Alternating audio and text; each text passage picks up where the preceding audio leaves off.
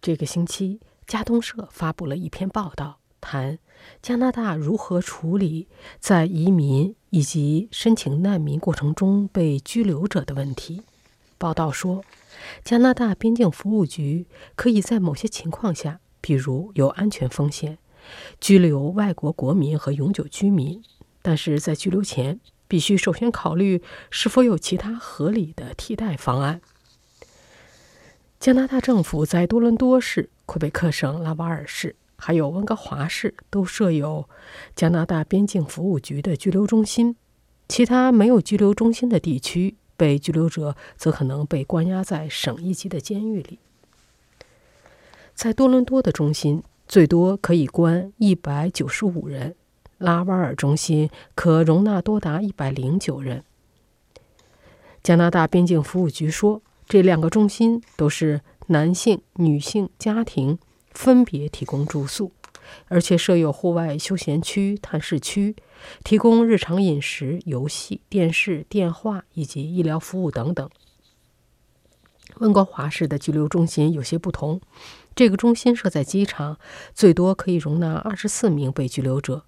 最长可拘留达四十八小时，男女分开关押，儿童可以和母亲关在一起。这个中心有公共休息室，还有游戏、电话和电视。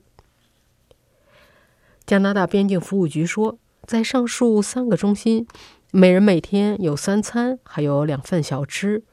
有特殊饮食需求的人，比如说素食者、对食品过敏者，还可以得到专门的饮食。边境服务局说，在2017到2018年度，总共有6609人被关押在拘留中心。前一年同期，这个数字是4248人。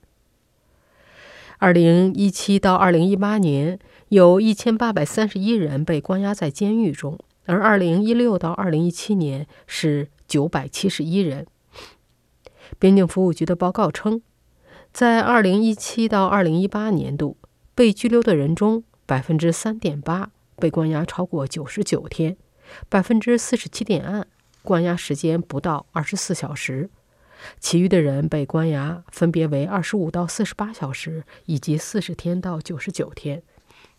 根据服务局的数据，移民拘留中心的关押费用大约是每人每天三百二十加元。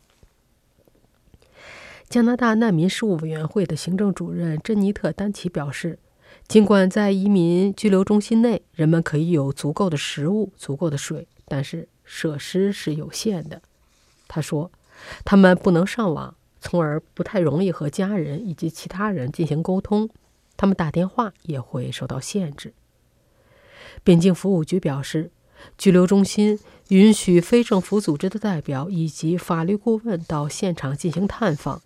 被拘留的人也可以随时要求和边境服务局的官员见面，或者和法律顾问以及非政府组织代表见面。